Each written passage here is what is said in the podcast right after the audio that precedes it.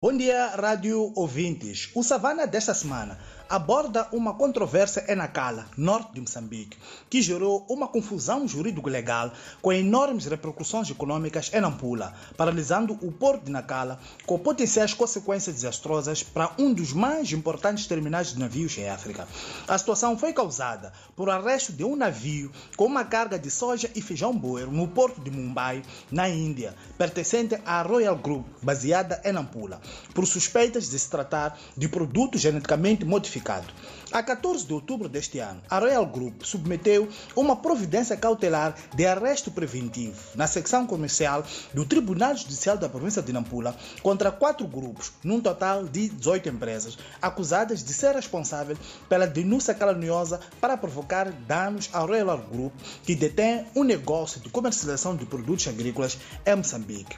Detalhes sobre este tema e todos os contornos à volta dele estão no Savana de hoje.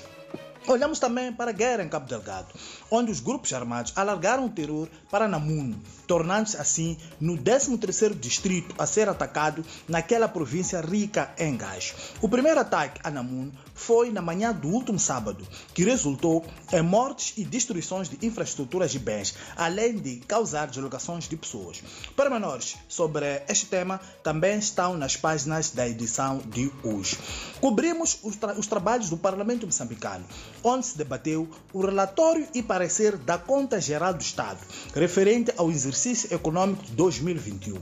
Na conta, o Tribunal Administrativo, o auditor das contas do Estado, considera que os rastros dos indicadores de sustentabilidade da dívida pública do país continuam acima dos limites máximos estabelecidos.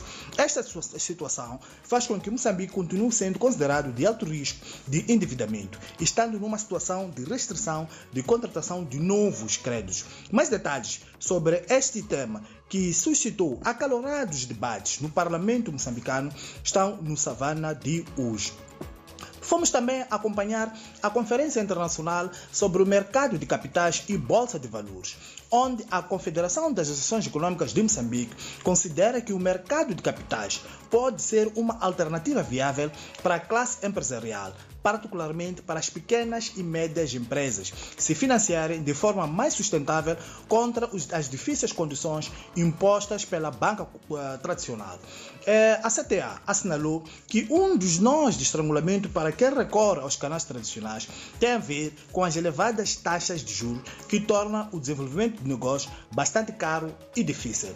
Detalhes sobre este tema estão no Savana do Hoje, que já está nas bancas e nas nossas plataformas tecnológicas. Bom dia e um abraço de Francisco Carmona a partir da redação do Savana em Maputo.